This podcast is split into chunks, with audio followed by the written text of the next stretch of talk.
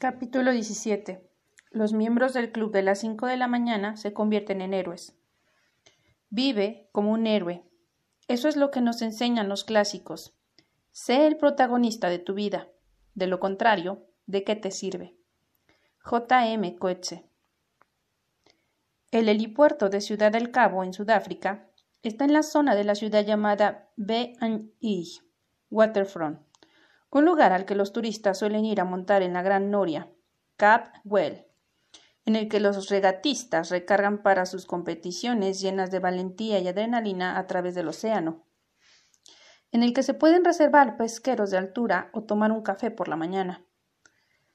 Una joven dicharachera, eh, con gafas de bibliotecaria, se aseguró de que el millonario, la emprendedora y el artista firmaran las cláusulas de extensión de responsabilidad. Luego se puso de pie sobre un sofá de piel, escribió en su lista de comprobación y mostró a sus tres clientes VIP las instrucciones de seguridad obligatorias, antes de que el helicóptero que habían alquilado los llevase a la isla Robben. Como sabes, en esta isla, un trozo de tierra yerma no muy grande, rodeado de tiburones y de aspecto ominoso, no lejos de la costa de la ciudad del Cabo, donde Nelson Mandela estuvo preso en una diminuta celda durante 18 de los 27 años que pasó en la cárcel. A lo largo del tiempo, a este gran héroe mundial lo torturaron y lo maltrataron en todos los sentidos. A pesar de todo, él respondió el abuso con, con ramas de olivo. Viendo la bondad de sus captores y conservando la esperanza de una nación democrática en la que sobre que, en la que todos serían iguales. En referencia a Mahatma Gandhi, Einstein dijo Las generaciones venideras no podrán creer que alguien así caminase en carne y hueso sobre la tierra. Lo mismo podría decirse de Mandela. Es un auténtico placer que hagan con nosotros la excursión a la isla, indicó la mujer educadamente. Los sudafricanos son un pueblo considerado y de maneras impecables. El millonario llevaba puesta una gorra con la frase Ser ser un líder es ser útil, bordada en la parte frontal. Tendrá que quitársela cuando salga a la pista, joven, anunció la mujer con un dorado brillo en los ojos. El millonario sonrió. Creo que le gusto, le susurró a sus acompañantes. Hoy es nuestro último día juntos, añadió con un tono realista. Una vez concluidas las instrucciones de seguridad, la mujer acompañó al millonario, a la emprendedora y al artista del, del edificio hasta la zona de espera en la que había dos mesas de picnic bastante deterioradas. Aunque hacía sol, el viento soplaba a rachas. El millonario se quitó la gorra. Estoy un poco nervioso, pensó. Nunca he estado en la isla Robben, aunque sí he leído mucho sobre lo que sucedió allí durante el, el inhumano y malvado régimen del apartheid, que trataba a las personas según el color de su piel, sin consideración por su personalidad o la calidad de sus corazones. Un joven serio, con, un cortavientos entallado, pantalones color caqui y náuticos, salió de uno de los hangares de mantenimiento vacíos e indicó al millonario y sus discípulos que lo siguiesen al aeropuerto. El helicóptero, verde militar, estaba en el centro de la zona, con las impresiones rotores ya girando. El piloto estaba a los controles, ajustando ruedecitas, botones y demás. El joven se aseguró con cuidado de que los tres clientes se sentaran correctamente, para una distribución segura y equilibrada del peso, y luego colocó unos cascos con micrófono en la, cabeza del millonario. Buenos días, dijo éste con entusiasmo al piloto del helicóptero cuando los rotores aceleraron. Con el casco, las gafas de aviador y la mascarilla, al piloto no, no se le veía la cara, y no se dignó a decir una palabra. No es muy simpático, masculló el millonario, un poco nervioso, pero también emocionado por esta experiencia única que estaban a punto de vivir. El helicóptero comenzó a elevarse, despacio al principio y luego en un rápido ascenso. El trayecto duró unos cinco minutos. El viento y las marejadas son hoy especialmente fuertes. Fue todo lo que dijo el piloto, que pronunció con un tono seco hasta el último comentario. El millonario, el artista y la emprendedora guardaron silencio. Se dedicaron a observar la isla Robben, una masa de tierra que se iba haciendo más grande y más salvaje a medida que se acercaban. La aeronave aterrizó en una pista rodeada de árboles bajos, mientras siete gacelas paseaban por su lado trotando graciosamente. Sí, sí, siete gacelas. En ese instante empezó a llover, y otro arco iris doble, como el que había aparecido cuando nadaban con delfines en Mauricio, abrazó toda la extensión del horizonte que recorría la línea del océano Atlántico. Es todo tan especial, observó el artista del brazo de su esposa. Hemos entrado de pleno en la magia, replicó el señor Riley en un tono respetuoso, que transmitía un enorme agradecimiento por la oportunidad de visitar la isla Robben, y a la vez la sensación de tristeza que le causaban las valiosas vidas que se habían arruinado ahí. El piloto se quedó en la cabina, pulsando botones y apagando el motor del helicóptero, mientras los tres pasajeros salían del asfalto a la pista y contemplaban en silencio el paisaje. De la nada, una vieja camioneta con las letras KSA en un costado se acercó a ellos, dejando una estela de, densas nubes de polvo. No deberían estar aquí, gritó sin bajar del vehículo al conductor claramente en guardia de seguridad de profundo acento sudafricano, cuando llegó hasta el helicóptero. Debido al tiempo, la isla Robben se ha cerrado al público, dijo enérgicamente. Han dejado de salir ferries, ningún barco puede llegar al puerto, y los helicópteros no tienen permiso para aterrizar. Deberían haberlo sabido. No deberían estar aquí, repitió el guardia, y añadió ¿Quiénes son ustedes? El agente no perdió la profesionalidad en ningún momento, pero estaba visiblemente sorprendido. Y era obvio que estaba bastante alerta, imaginando quizá que los ocupantes de la aeronave planeaban algún tipo de asalto, y pensando que los visitantes inesperados tenían intenciones ilícitas. No hay problema, dijo el piloto con una firmeza y una confianza poco habituales. Se encontraba ya de pie, fuera del helicóptero, y comenzó a acercarse lentamente al hombre de la camioneta, ajustándose primero la camisa, luego el casco, que no se quitó. No era un hombre joven el piloto, se podía detectar en su forma de andar. Hoy es un día muy especial para ellos, afirmó alzando la voz. Estas personas han venido desde muy lejos para ver la celda en que estuvo encarcelado Nelson Mandela. Han venido a ver la cantera de caliza en la que fue forzado a picar piedra durante más de una década, bajo el tortoso sol que reflejaba la roca, hasta el punto de arruinarle la vista para siempre. Quieren ver el patio en el que el hombre hacía ejercicio y lanzaba pelotas de tenis con mensajes secretos a los presos políticos del pabellón de al lado, tienen que ir al lugar donde Nelson Mandela enterró el manuscrito de su autobiografía, un largo camino hacia la libertad. Después, pasar muchas horas trabajando en él. Necesitan experimentar al menos un poco el sufrimiento que Mandela soportó durante más de dieciocho años penosos. Y tienen que aprender como aun cuando lo, lo trataron con tanta hazaña, robándole muchos de los mejores años de su vida, una vez que lo liberaron, decidió perdonar a quienes habían sido tan crueles con él. El piloto se detuvo frente a la camioneta. Estas personas quieren convertirse en auténticos héroes, según parece, tanto en su profesión como en su vida privada. Quieren ser líderes de su productividad, figuras icónicas en total expresión de su virtuosismo, y quizá incluso pioneros de mejoras para la humanidad. Nuestro mundo no ha estado nunca tan necesitado de héroes puros como hoy. Y, como explico siempre que estoy sobre el escenario, ¿por qué esperar a que vengan si el poder de, convertirlos en uno está en nosotros mismos? ¿No estás de acuerdo conmigo, Stone? preguntó el piloto dirigiéndose al millonario que se quedó boquiabierto. Entonces el piloto se quitó con cautela y casi en cámara lenta la visera, luego las gafas de sol y por último el casco. El millonario, la emprendedora y el artista se quedaron asombrados cuando lo vieron. Era el guía. La iluminación fluorescente, estélida y calculada mantenía la prisión de la isla Robben en una atmósfera fantasmal, incluso durante el día. La hacía frugal, brutal y despiadada.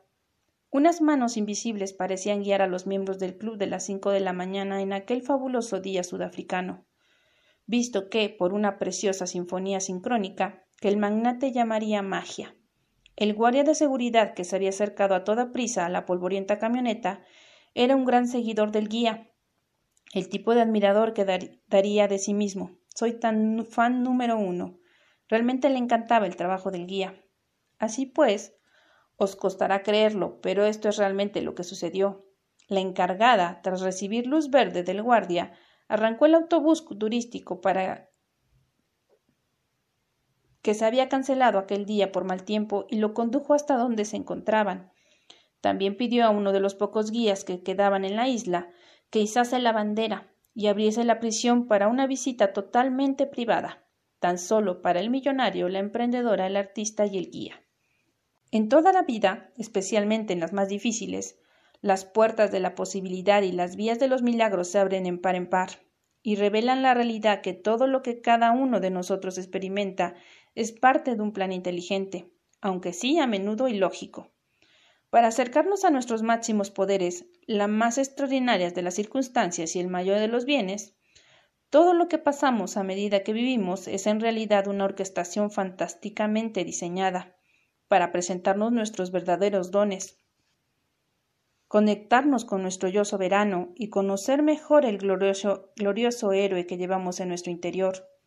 Sí, en el interior de todos y cada uno de nosotros, y eso te incluye a ti. El acompañante, que se encargaba de la visita turística, que también resultó ser un antiguo preso político, era un hombre alto y de voz ronca. Mientras llevaba a los invitados hacia la celda que, en que la obligaron a Nelson Mandela a vivir durante tantos difíciles años, contestó a todas sus preguntas, ¿Conocía usted a Nelson Mandela? preguntó el guía pensativo. Sí, estuve preso con él durante ocho años aquí en la isla Robben. ¿Cómo era él como persona? Se, interesó el artista, que parecía sobrepesado por las emociones que sentía mientras recorrían el corredor principal de la cárcel, que había albergado tantas atrocidades durante la época del apartheid. Oh, dijo el amable acompañante con una sonrisa generosa e incluso sabia pues era un hombre humilde. ¿Y cómo era Nelson Mandela como líder? insistió la emprendedora. Formidable, digno, inspirador por la forma en que se comportaba y gestionaba todo lo que le pasaba. Cuando se encontraba con otros líderes, a menudo lo hacía en este patio, comentó el acompañante, mientras salía a la zona en la que los presos políticos paseaban, hablaban, planeaban y simplemente estaban. Preguntaba ¿Está usted aprendiendo? También solía decir que cada uno enseñe a otro recluso, mostrando así a, sus conocidos la importancia de enseñar lo que aprendían cada día para aumentar la capacidad de liderazgo de todos los que les rodeaban. Mandela entendía que la educación es la única vía hacia la libertad. Lo trataron muy mal. Todas aquellas horas deslomándose en la, en la cantera, toda aquella humillación, unos años después de llegar aquí, le ordenaron que cavase una tumba en el campo de la prisión y que se metiera en ella, añadió el guía. Debió de pensar que había llegado su fin, reflexionó el millonario suavemente. Casi seguro, replicó el acompañante, pero los guardias se bajaron la cremallera del pantalón y orinaron encima de él. El guía, el millonario, la emprendedora y el artista miraron al suelo. Supongo que todos tenemos nuestra isla Robin, que puede mantenernos encarcelados, dijo el millonario. A medida que avanzamos por la vida, sufrimos nuestras pruebas e injusticias. Nada tan grave como lo que pasó aquí, claro.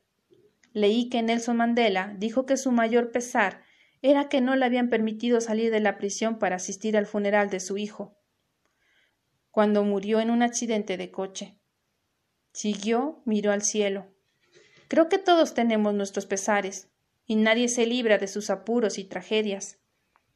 El acompañante señaló la cuarta ventana a la derecha de la puerta que daba al patio. Ahí indicó esa es la celda de Nelson Mandela. Entremos. El cuarto era increíblemente pequeño. El único mueble era una mesita de madera en la que el preso se arrodillaba a escribir en su diario. El suelo era de hormigón y sobre él había una manta de lana marrón con motas rojas y verdes. Durante el primer año de encarcelamiento, a Nelson Mandela ni siquiera le permitieron llevar pantalones largos, pese al terrible invierno sudafricano. Solo le dieron una camisa fina y unos pantalones cortos ligeros. Cuando se duchaba, los guardias se quedaban a mirar a aquel señor mayor desnudo intentando humillarlo y quebrantarlo. A la hora de comer le daban cosas que no le daría ni a un animal. Si le llegaban cartas de su mujer o sus hijos, muchas veces no se las entregaban, o si lo hacían, estaban muy censuradas. Todo esto se hacía con dedicación para aplastar el espíritu de Mandela, les explicó el acompañante. Me parece que todo lo que soportó en esta celda como una caja de zapatos, en esta desolada isla rodeada por el furioso océano, lo hizo evolucionar, lo hizo más fuerte y lo abrió al mundo. La prisión fue su crisol. El maltrato se convirtió en su salvación, llevándolo hacia su poder natural, su extraordinaria humanidad y el estado absoluto de, de heroísmo sin tacha. En un mundo de tal egoísmo, apatía y gente desconectada de lo que significa ser humano, utilizó lo que le sucedía para convertirse en una de las almas avanzadas del planeta, un hombre que nos mostraría a los demás lo que son el liderazgo, la fortaleza y el amor. Y al hacerlo se convirtió en uno de nuestros mayores símbolos del perdón y en uno de los emblemas de la paz, contribuyó el guía. Desde luego, contestó el acompañante, cuando por fin liberaron a Mandela de la isla Robben, lo trasladaron a lo que se llama ahora Centro Correccional Drakestein, entre Par y Franschhoek. Su ascenso a la presidencia de Sudáfrica era inevitable, así que lo prepararon para hacerse cargo del puesto y gobernar un país libre, aunque aún profundamente dividido. Durante este periodo final de su encarcelamiento, le dieron la casa del alcalde, y el día de su liberación Salió de aquella residencia a un largo camino pavimentado, con un puesto de guardia y un portón blanco al final.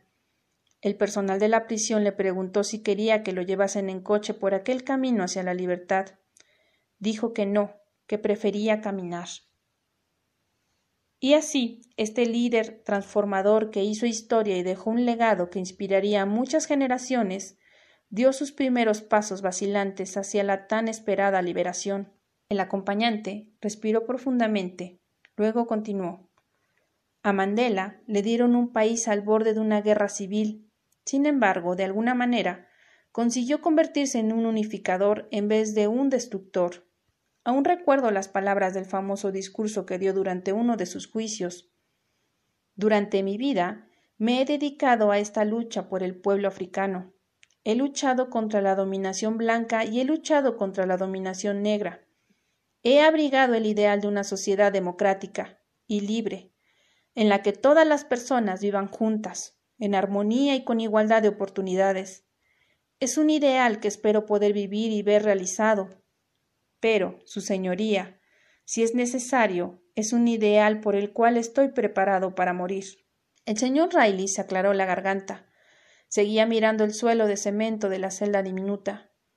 Mandela era un verdadero héroe, confirmó el guía.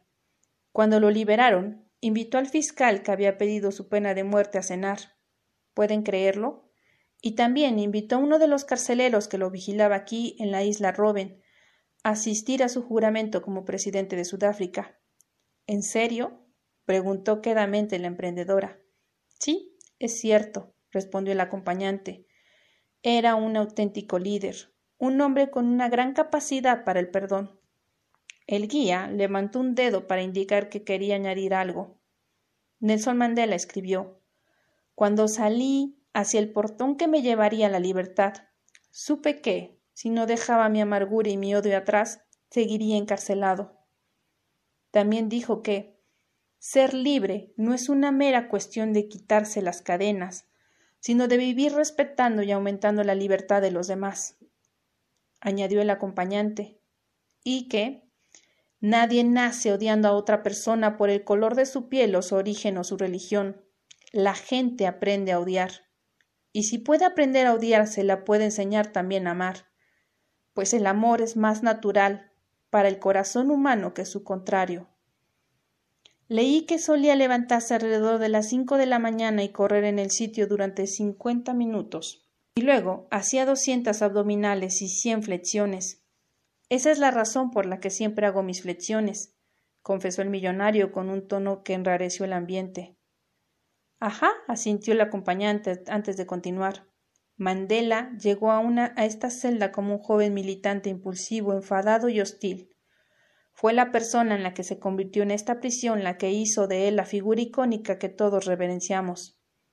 Como el arzobispo Desmond Tutu nos enseñó, sufrir puede amargarnos o ennoblecernos. Por suerte, Madiba, que era su nombre tribal, eligió esto último. Los mejores hombres y mujeres del mundo tienen todos una cosa en común, dijo el guía, el sufrimiento extremo. Y todos evolucionaron hacia la grandeza porque eligieron aprovechar sus circunstancias para sanarse, purificarse y elevarse a su mejor yo. El guía sacó entonces un modelo de aprendizaje de su chaqueta, el último que verían los dos discípulos. Se llamaba Círculo Heroico Humano y tenía este aspecto. Las siete virtudes de los que cambian el mundo. Valentía, perdón, integridad, comprensión, sinceridad, cortesía, humildad.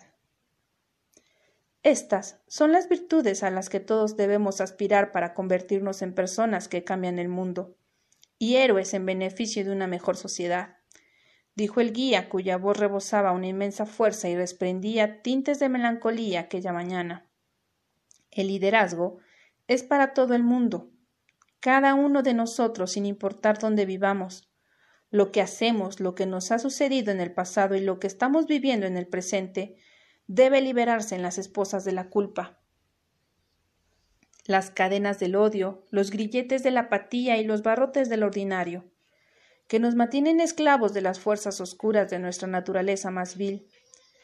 Cada uno de nosotros debe levantarse por la mañana, exacto a las cinco de la mañana, y hacer todo lo que pueda para desarrollar su genialidad y sus dones, profundizar en su carácter y elevar su espíritu.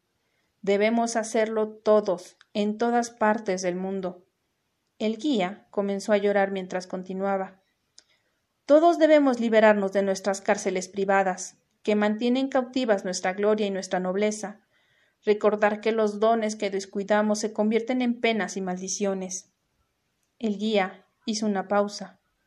Ahora es nuestro momento, afirmó mirando a los ojos de la emprendedora y el artista. Había colocado el círculo, el círculo heroico sobre la mesita de la celda que estaba bajo la ventana de abarrotes. El guía la arrastró hasta el centro, de manera que el modelo se convirtió en el núcleo de atención de la celda, en aquel día tan especial. Después pidió al millonario, a la emprendedora, al artista y al guía que se reuniesen en torno al diagrama. A continuación, los tres se dieron las manos. Sí, no importa qué dificultades nos enfrentemos, ni qué adversidades suframos, no importa qué ataques, humillaciones y violencia nos inflijan, Debemos persistir, tenemos que continuar, debemos ser fuertes, tenemos que vivir nuestra naturaleza luminosa y magnificar nuestro yo soberano, aunque sintamos que tenemos a todo el mundo en nuestra contra. Esto es lo que nos hace la es lo que nos hace de verdad seres humanos. Aun cuando parezca que la luz nunca romperá la oscuridad, seguid vuestro propio camino hacia la libertad. Haced de modelo de lo soberbio para el resto del mundo. Sed un ejemplo de excelencia para la mayoría. Demostrad vuestro amor real por todos los demás. Ahora es vuestro momento, dijo el guía levantando una mano y colocándola en el brazo del artista, y posando la otra en el hombro de la emprendedora. Una tranquila sonrisa se esbozó en su rostro. Parecía sereno, ecuánime. ¿El momento de qué? preguntó el artista de comenzar vuestra peregrinación, fue la sencilla respuesta. ¿Hacia dónde? preguntó la emprendedora con aspecto confuso. Hacia un territorio llamado legado, indicó el guía, al que muchos solo llegan como turistas. Durante unos fugaces instantes de sus valiosas mañanas, piensan acerca del trabajo que han realizado y lo que dejarán atrás cuando mueran. Durante breves internos durante breves intervalos, antes de distraerse, reflexionan sobre la calidad de su productividad, el grado de su descendencia y la profundidad de su influencia. Por meros ratitos, antes de que el lío de estar ocupados vuelva a consumirlos, Se detienen a contemplar lo hermoso que ha sido su vida y lo mucho que ayudan a los demás. Son solo visitantes de este reino. El señor Riley alzó los brazos mientras escuchaba las palabras de su mentor. Me gusta mi vida. Me convertiré en un líder aún mejor. Contribuiré incluso más al mundo y mejoraré para convertirme en un ser humano mucho más inspirador, susurró para sí mismo. Los héroes más reconocidos de la humanidad, retomó el guía, eran ciudadanos y habitantes de este territorio durante toda la vida. Lo convirtieron en su patria, y eso es lo que a la larga los hizo dignos de la élite. La gran misión en torno a la que construyeron sus vidas era existir por una causa más grande que ellos mismos, y así, cuando murieron, dejaron el mundo más hermoso de lo que lo habían encontrado. Todos venimos al mundo con fecha de caducidad, añadió el millonario. Nadie sabe cuánto va a vivir. Cierto, estuvo de acuerdo la emprendedora. Hoy, afirmó el guía, y este preciso minuto, merece y exige vuestro compromiso de convertirlos en personas sumamente creativas, productivas, decentes y de servicio a muchos. Dejad de posponer vuestro virtuosismo, dejad de resistirlos a vuestro poder original. No dejéis que la sombra de las fuerzas del miedo, el rechazo, la duda y la decepción oscurezcan la luz de vuestro yo más luminoso. Este es vuestro momento. Y ahora es vuestro día de dar el salto, a vuestra manera, hacia la cumbre de los mejores líderes que ha habido, y de entrar en el universo de los auténticos maestros, virtuosos y héroes que han sido responsables del progreso de la civilización. Los cinco seguían apiñados en el círculo. El señor Riley entonó de nuevo el canto a la tirolesa, hasta que la firme mirada del guía lo ayudó a bajar el tono. Se sonrieron. Era un claro gesto de respeto mutuo. Liderear es inspirar, a los demás, a través de vuestra propia manera de vivir. Liderar es caminar a través del fuego de los tiempos más difíciles hasta llegar al perdón. Liderar es impedir que cualquier forma de mediocridad se infiltre en vuestra vida en una celebración deslumbrante de la majestuosidad que es nuestro derecho de nacimiento. Liderar es convertir nuestros terrores en triunfos y traducir nuestras frustraciones en heroísmo. Y más que nada, Liderar es una fuerza del bien en este pequeño planeta en que vivimos. Hoy podéis aceptar esta gran llamada para elevar los estándares por los que se rige vuestra vida durante el resto de los años que os queden por vivir. O al menos a partir de mañana, sugirió el millonario con una sonrisa traviesa. A partir de las cinco de la mañana, dijeron todos al unísono. Controla tus mañanas, impulsa tu vida. Epílogo Cinco años después. Unos meses después de su estancia en la isla Robben, Stone Riley falleció. Murió pacíficamente mientras dormía en, una en su pequeño apartamento del centro histórico de Roma. Su querida hija estaba a su lado, y también lo estuvo el guía. El día de la muerte del magnate, volaron sobre la ciudad eterna más palomas y mariposas que nunca. Hubo incluso un doble arco iris que se extendía desde la escalinata de la Plaza de España hasta el Coliseo. Os habría impresionado si hubieras estado allí para verlo. El millonario tenía una enfermedad. Tenía una enfermedad rara e incurable, de la que no le habría dicho nada a nadie salvo al guía, porque era su mejor amigo. Os gustará saber que durante sus últimos días el excéntrico magnate liquidó las diversas empresas de su vasto imperio comercial y donó todo el dinero a causas benéficas. El señor Riley decidió dejar su finca de Mauricio a la emprendedora y al artista, pues sabía lo mucho que le gustaba estar allí.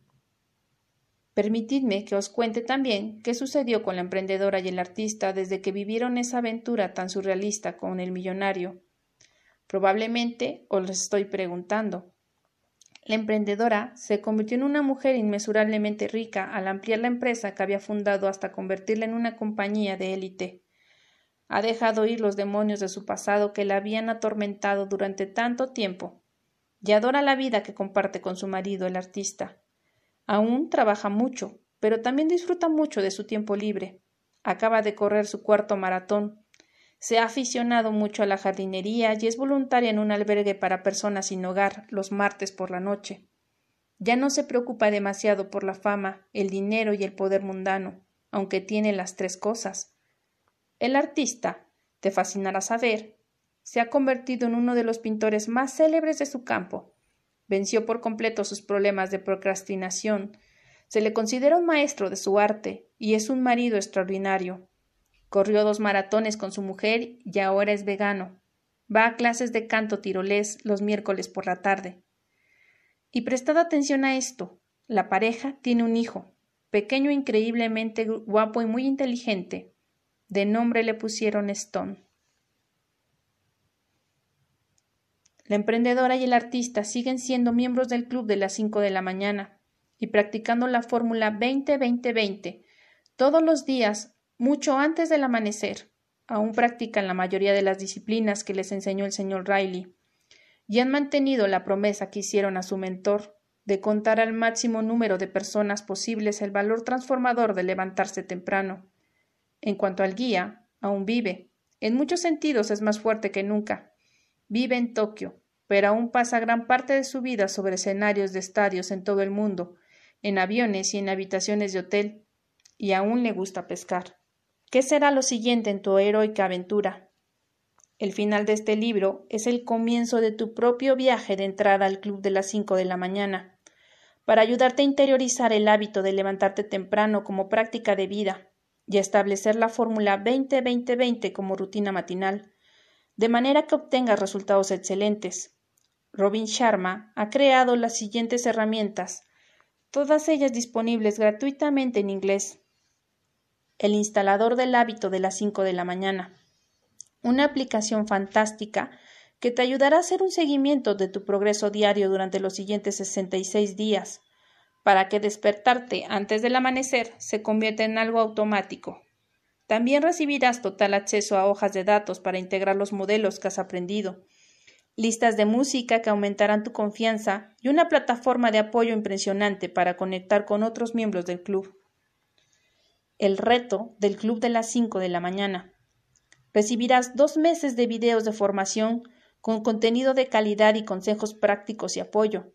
También recibirás dosis rápidas de inspiración de Robin Sharma, para que te mantengas firme en tu compromiso y para maximizar tus victorias como alguien que se levanta temprano. Meditaciones del club de, las 5 de la mañana. Para ayudarte a comenzar el día sintiéndote calmado, centrado y positivo, Robin Sharman ha creado, programado el detalle de una serie de meditaciones guiadas para que sigas cada mañana de, manera que mejores tu mente y purifiques tu corazón fortalezcas tu salud y eleves tu, tu alma. El capítulo secreto perdido. En un arranque de creatividad temprano, una mañana el autor escribió un final alternativo y de lo más inesperado. Para este libro es misterioso, dramático y engancha. Para obtener acceso a todos estos valiosos recursos que se ponen a tu disposición gratuitamente, visita robinsharma.com.